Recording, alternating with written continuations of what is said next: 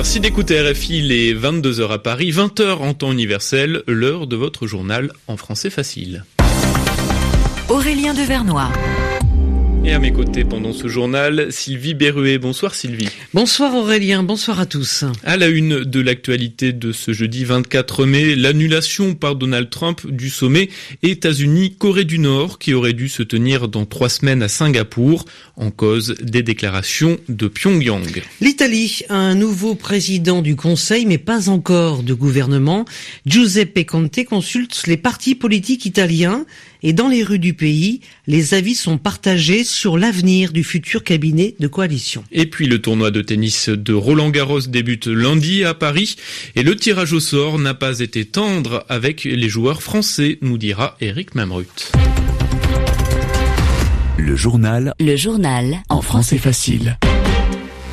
Donald Trump a donc annulé le sommet avec Kim Jong-un prévu le 12 juin à Singapour. La raison, l'hostilité affichée par Pyongyang selon le président américain.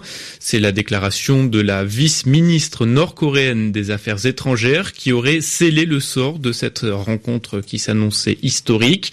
Elle avait qualifié ce matin d'idiot et stupide de récents propos du vice-président américain Mike Pence, inadmissible pour Donald Trump qui a annoncé dans une lettre adressée aux dirigeants nord-coréens qu'il annulait donc cette rencontre. La correspondance à Washington, Dan Corpé. J'attendais avec impatience de vous voir, mais je trouve que cette rencontre est inopportune pour le moment, annonce le président américain dans son courrier.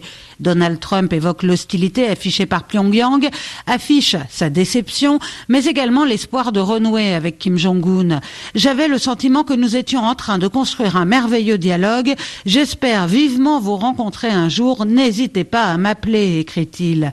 Mais le président américain n'oublie pas d'affirmer sa supériorité lorsqu'il ajoute Vous évoquez vos capacités nucléaires, les nôtres sont si massives et puissantes que je prie Dieu qu'elles ne seront jamais utilisées. Peu après la diffusion de cette lettre, le président américain s'est d'ailleurs exprimé sur un ton presque martial. Donald Trump a expliqué avoir consulté son ministre de la Défense et a affirmé que l'armée américaine, la plus puissante du monde, était prête à intervenir si nécessaire. Le président américain a réitéré ses exigences.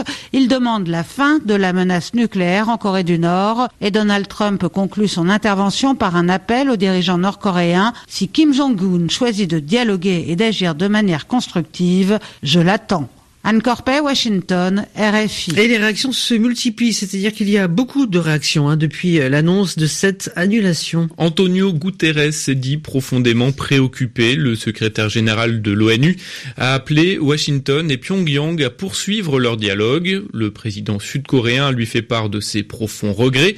Moon Jae-in a par ailleurs convoqué une réunion d'urgence avec notamment son chef des services secrets et son ministre de la réunification. Et Vladimir Poutine a regretté de son côté l'annulation du sommet. Le président russe a fait part de sa déception lors de la conférence de presse donnée ce soir à Saint-Pétersbourg aux côtés d'Emmanuel Macron en visite pour deux jours en Russie. Le chef de l'État français, lui aussi contrarié par la décision de Donald Trump. Mon souhait, c'est que le processus engagé de diminution euh, de la tension dans la région, de diminution du risque et d'engagement vers un processus de non-prolifération et de dénucléarisation puisse se poursuivre. Je souhaite que la communauté internationale puisse y jouer tout son rôle. Je pense que la Chine continuera à jouer ce rôle. La France est totalement euh, disposée à aider et à œuvrer. Mais je pense que c'est à la communauté internationale tout entière, dans le cadre multilatéral, et sans doute euh, les Nations Unies ont-elles, euh, dans ce contexte, un rôle tout particulier à jouer, à œuvrer. Et donc, je souhaite que ce ne soit qu'une péripétie dans un processus, qui doit se poursuivre et dont nous connaissons l'objectif ultime, qui est cohérent avec nos objectifs internationaux et indispensable pour la région propos recueillis par notre envoyé spécial à Saint-Pétersbourg, Daniel Valo. La Russie qui a démenti toute responsabilité dans le crash du vol MH17 de la Malaysian Airlines au-dessus de l'Ukraine il y a quatre ans. Moscou rejette les conclusions des enquêteurs internationaux qui ont annoncé aujourd'hui avoir déterminé que le missile ayant frappé l'avion avait été tiré depuis une base militaire russe située à Kursk, située à quelques dizaines de kilomètres de la frontière ukrainienne. L'explosion de l'appareil en vol avait coûté la vie à 298 personnes, en majorité des Néerlandais.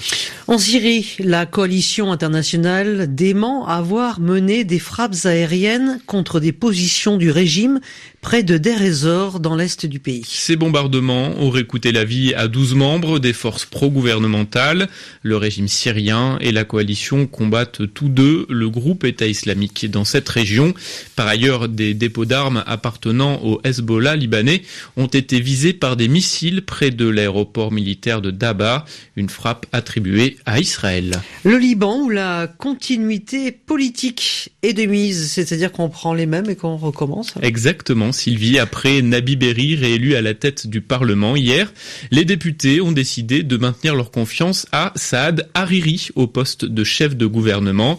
Son parti avait pourtant subi un sérieux revers, une sérieuse défaite aux élections législatives, perdant un tiers de ses sièges. Le journal en français facile.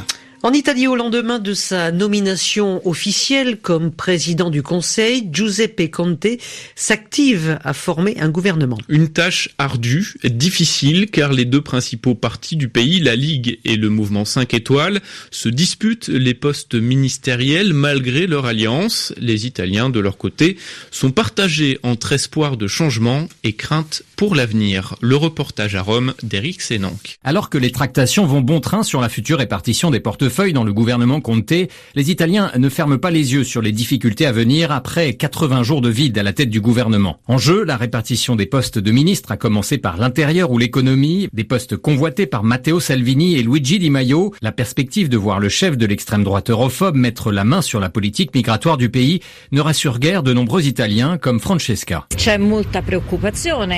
C'est très préoccupant, un nom comme Matteo Salvini au ministère de l'Intérieur.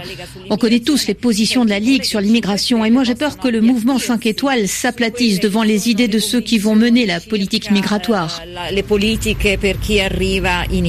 Mais avec l'arrivée de Conte, certains n'hésitent pas non plus à saluer l'avènement d'une troisième république. Pour reprendre les mots de Luigi Di Maio, l'Italie surtout peut reprendre sa souveraineté et tenir bon face à une Europe qui l'a souvent tensée, nous explique Alessandro, électeur 5 étoiles. Je trouve que l'ingérence des gouvernements français et allemands est très antipathique sur des questions qui les regarde jusqu'à un certain point. Jamais l'Italie ne se serait permis de commenter ou critiquer le vote d'un autre pays souverain. L'avocat du peuple, comme s'est présenté Giuseppe Conte, sera de retour d'ici quelques jours au Quirinal avec sa liste de ministres à soumettre au président Mattarella. Eric Sédanque, Rome, RFI. En France, euh, débute ce lundi le tournoi de tennis Les meilleurs joueurs et joueuses du monde sont au rendez-vous, excepté peut-être Roger Federer, qui a déclaré forfait. Le tirage au sort a eu lieu ce jeudi soir. Il a été plutôt favorable aux grands favoris de l'épreuve côté masculin, à Raphaël Nadal, et beaucoup moins aux Français, Eric Mamrut. C'est un vrai boulevard vers la finale qu'a tracé Gabriela Papadakis à Raphaël Nadal. La triple championne du monde de danse sur glace n'a en effet mis sur son parcours aucun de ses principaux rivaux. Ils se retrouvent tous dans l'autre moitié du tableau, celle de l'allemand Alexander Zverev, le numéro 3 mondial qui pourrait croiser le fer dès les quarts de finale avec l'autre grand outsider pour le titre l'autrichien Dominique Thiem. Kei Nishikori, David Goffin, Stan Wawrinka, Grigor Dimitrov et Novak Djokovic ne sont pas non plus dans la partie de Raphaël Nadal. L'Espagnol béni des dieux donc, qui a lui hérité dans sa moitié de tableau du jeune Canadien Denis Chapovalov, du Croate Marin Cilic, de l'Italien Fabio Fonini et des Argentins Diego Schwartzmann et Juan Martin del Potro. Avant cela, Nadal pourrait affronter Richard Gasquet au troisième tour. Troisième tour compliqué également pour Gaël Monfils qui pourrait défier le Belge David Goffin. Quant au numéro 1 français, Lucas Pouille, il devrait avoir Stan Wawrinka comme troisième adversaire et Alexander Zverev en huitième de finale. Chez les femmes, Caroline Garcia peut également s'attendre à souffrir. La numéro 7 mondiale devrait retrouver sa bête noire, la néerlandaise Kiki Bertens en huitième de finale. Puis juste après, la roumaine Simona Alep, numéro 1 mondiale. Eric Mambrut, Roland Garros, RFI. Et puis en football, troisième victoire consécutive pour l'équipe féminine de l'Olympique lyonnais en finale de la Ligue des Champions. Les Lyonnaises ont battu le club allemand de Wolfsburg 4 buts à 1 après prolongation. Il est bientôt 22h10 à Paris, 20h10 en temps universel. Merci à vous Sylvie Berruet de m'avoir accompagné. you